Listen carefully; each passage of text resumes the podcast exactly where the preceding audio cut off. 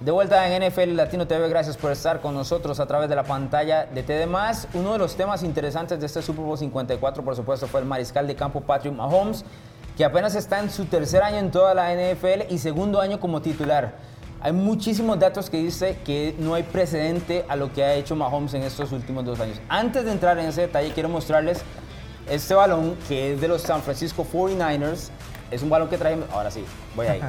Es un balón que trajimos de el Super Bowl 54 y que va a estar siendo rifado en las redes sociales, específicamente en el Instagram de TDMás, para que usted le comente al post que ya está en Instagram de TDMás y diga, no, quiero la de los Niners o quiero la de Kansas City, que es la que le va a mostrar don Joshua Muñoz a continuación también, que usted se puede ganar. Usted nada más comenta en el Instagram de TDMás, tiene que seguir, por supuesto, a NFL Latino para que no se pierda lo mejor del fútbol americano de la NFL. Ahora sí, señores, tema directo de Patrick Mahomes que hay que decirlo como es, no hay precedente lo que hemos visto desde que Mahomes llegó a la NFL como titular. Vamos a ver en números qué es lo que presenta el mariscal de campo de tercer año. Tercer año. El primer año no jugó porque estuvo Alex Smith. El año pasado, 2018, fue su primer año como titular y la reventó. Más de 5 mil yardas, que no es sencillo de hacer, eso hay que mencionarlo. 50 pases de anotación. Hay tres jugadores en la historia de la NFL que han hecho esto. Tom Brady, Peyton Manning y Patrick Mahomes en su primer año como titular. Jugador más valioso de la NFL, All Pro y Pro Bowl.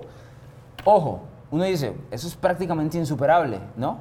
Porque estamos hablando de un año tremendísimo. En el 2019, Super Bowl, campeón del Super Bowl, MVP del Super Bowl y otra vez Pro Bowl. Mahomes, que dicho sea de paso, sufrió lesión al inicio de la temporada. En el tobillo, sí. En el tobillo y, la rodilla, ¿verdad? por muchos momentos, el tema de la rodilla dijimos, no, ya aquí se acabó. Se acabó la temporada de los Chiefs. ¿Cómo explicar lo que ha hecho Mahomes Joshua en estos primeros dos años como titular en la NFL? Bueno, yo creo que todos nos tienen sorprendidos, pero es que es puro talento. Es puro talento. Eso es un muchacho que lo estudiaron muy bien, lo escogieron muy bien, ¿verdad? Ya sabían y ya venían armando un equipo para él para las características de él. Le dieron su tiempo, lo dejaron un año sentadito detrás de Alex Smith, aprendas bien el libreto porque eso va a ser una ofensiva bastante complicada y, va a ser una ofensiva donde eh, usted va a tener mucha participación. Entonces necesitaba aprenderla primero, pero desde que llegó nunca, este, nunca echó para atrás. Siempre fue a primera velocidad todo el camino, ya como dijimos, 50 touchdowns. Eh, bueno, ya lo hicieron Brady, lo hicieron Manning, pero no en su primer año, ¿verdad? No, en su año de novatos. Ni cerca. ni cerca. Es algo que no tiene precedente. Si bien este año, eh, pues empezó con el problema de la lesión, sus números al final no fueron tan buenos, 26 touchdowns, casi la mitad, ¿verdad? Y mil yardas menos, pero bueno, ya sabemos por qué. Pero cuando usted se pone a ver el número de, pases completos y el rating de Mariscal, fueron números muy, muy similares a los que tuvo el año pasado. Y pues cerrándolo con un Super Bowl y con un MVP del Super Bowl, yo creo que es como un cuento de hadas. Intratable también el tema de la postemporada. Eh, que sea paso, Mahomes, el peor partido que tuvo este año es, fue precisamente en el Super Bowl. Es el peor partido de su carrera. De hecho, pero bueno, no es una muy larga carrera, por eso es que lo estamos poniendo en la perspectiva. Sin embargo, hay que mencionarlo de tal manera. Cuando los jugadores no tienen el partido perfecto, cuando no se están viendo bien ante una defensiva y en el último cuarto lo necesitan, usted tiene que cabalgar con sus tropas. Y no hay nada que criticarle a Patrick Mahomes. Jamás. Eh, Mahomes tiene, tiene ese fuego. Eh, para los que no lo han visto en el canal de YouTube de la NFL, sacan estos videos que son como con los tipos como con micrófono, ¿verdad? Uno puede escuchar. Cuando Mahomes va, cuando logran el touchdown del 2017, no, o sea, no hay duda que Mahomes va a ganar ese partido. Él mismo va y les dice a la gente, va a ser memorable, va a ser memorable, va a ser memorable. O sea, el tipo no tenía duda alguna.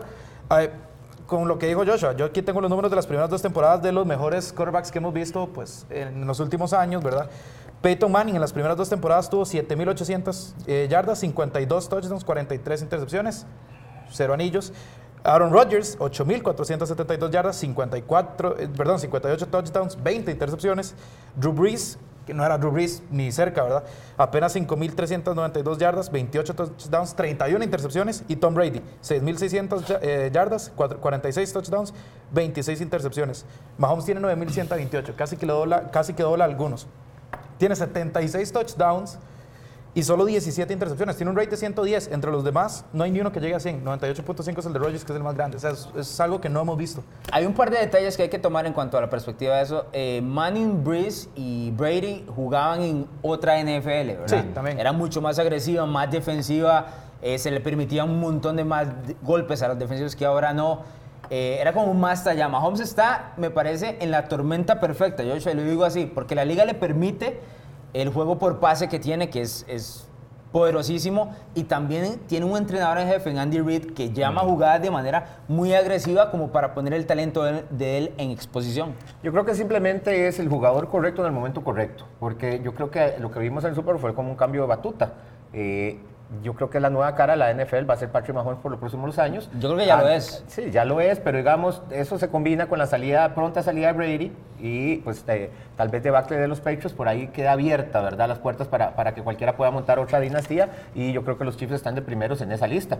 Simplemente, eh, pues Mahomes es el que encabeza, ¿verdad? Esta camada de nuevos mariscales no es el único, ¿verdad? Por ejemplo, eh, hablamos de Lamar Jackson, que, que va a ser el MVP este año también con unas características diferentes, pero otro gran mariscal joven de Sean Watson, si quieren meter por ahí a Baker Mayfield o a algún otro. No, y le puedo dar más porque la FC va a estar llenísima. Ahora viene Joe Burrow, que va a estar con Cincinnati, y si Tua lo agarra a Miami, todos están en la FC, ¿verdad? Lo cual va a ser tremendo. vemos unos duelazos los próximos 10 años, que es lo que todos queremos, ¿verdad? Y con, todos con mariscales ofensivos y, y, con características, algunos diferentes, pero todos con características especiales. Sí, yo creo que es esta nueva escuela de mariscales que saben pasar muy bien el balón, pero que son bastante móviles. De, eh, o sea, un Roethlisberger no es así, un Brady no es así. Yo creo que tal vez solo los Russell Wilson y los Aaron Rodgers que podamos tener ahí. Matt Ryan no es así. O sea, ese, ese tipo de generación ya está saliendo y está dando cabida a, pues, estos que van a vivir en el reino de Mahomes, porque es el reino de Mahomes. Y después ellos Por ahora lo es. Yo creo que, y este es el siguiente punto que les quería comentar, porque ¿a dónde está el techo de Patrick Mahomes a partir de ahora? Ganaste el Super Bowl en el tercer año, ya tienes un MVP, lanzaste 50 touchdowns. ¿Hasta dónde va a llegar no este tipo? No tiene mucho que, que, superar ya, de lo que ya superó. Mahomes se retira hoy y tiene mejor carrera que Philip Rivers.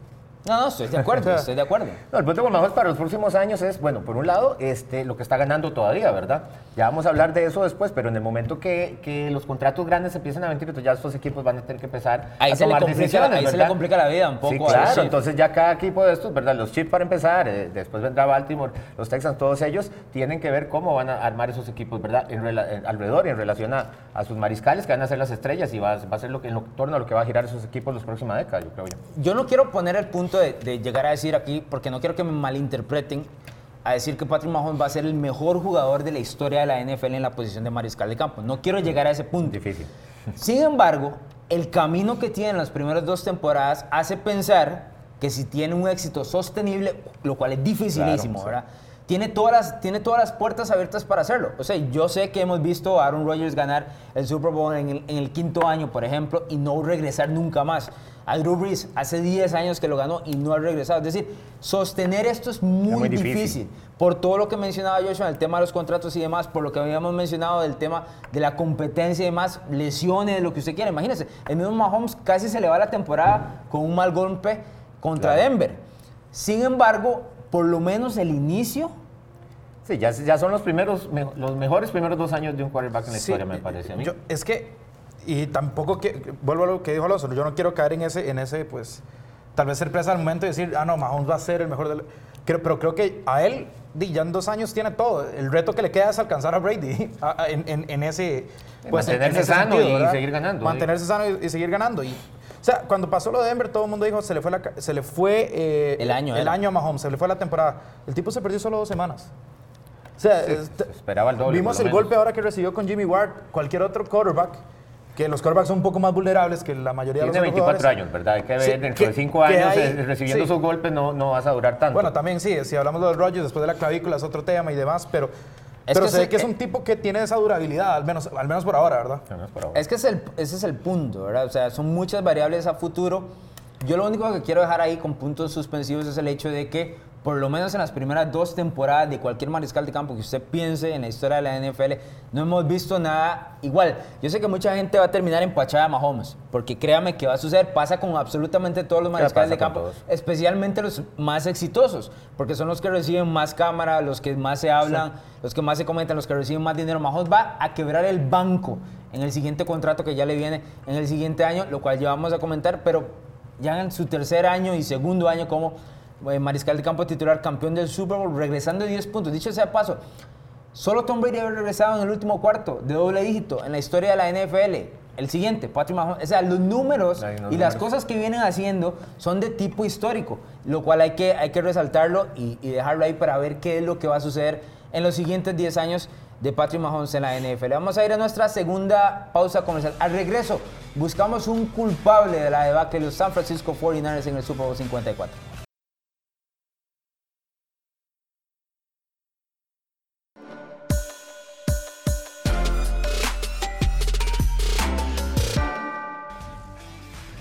De regreso en NFL Latino TV, gracias por estar con nosotros a través de la pantalla de TDMás. Antes de entrar en el tema de los culpables por el lado de San Francisco, de cómo perdieron esa ventaja de 10 puntos en el Super Bowl 54, mostrarles precisamente este balón de los Niners que vamos a regalar a través de las redes sociales de eh, TDMás en Instagram. Nada más siguen a TDMás y siguen a NFL Latino, dejan un comentario y quedan participando, estén eh, pues viendo la las redes sociales de temas donde se van a anunciar los ganadores. Joshua tiene otra también que es la de los Kansas City Chiefs que también se va a estar regalando bajo el mismo procedimiento, es decir, hay dos premios.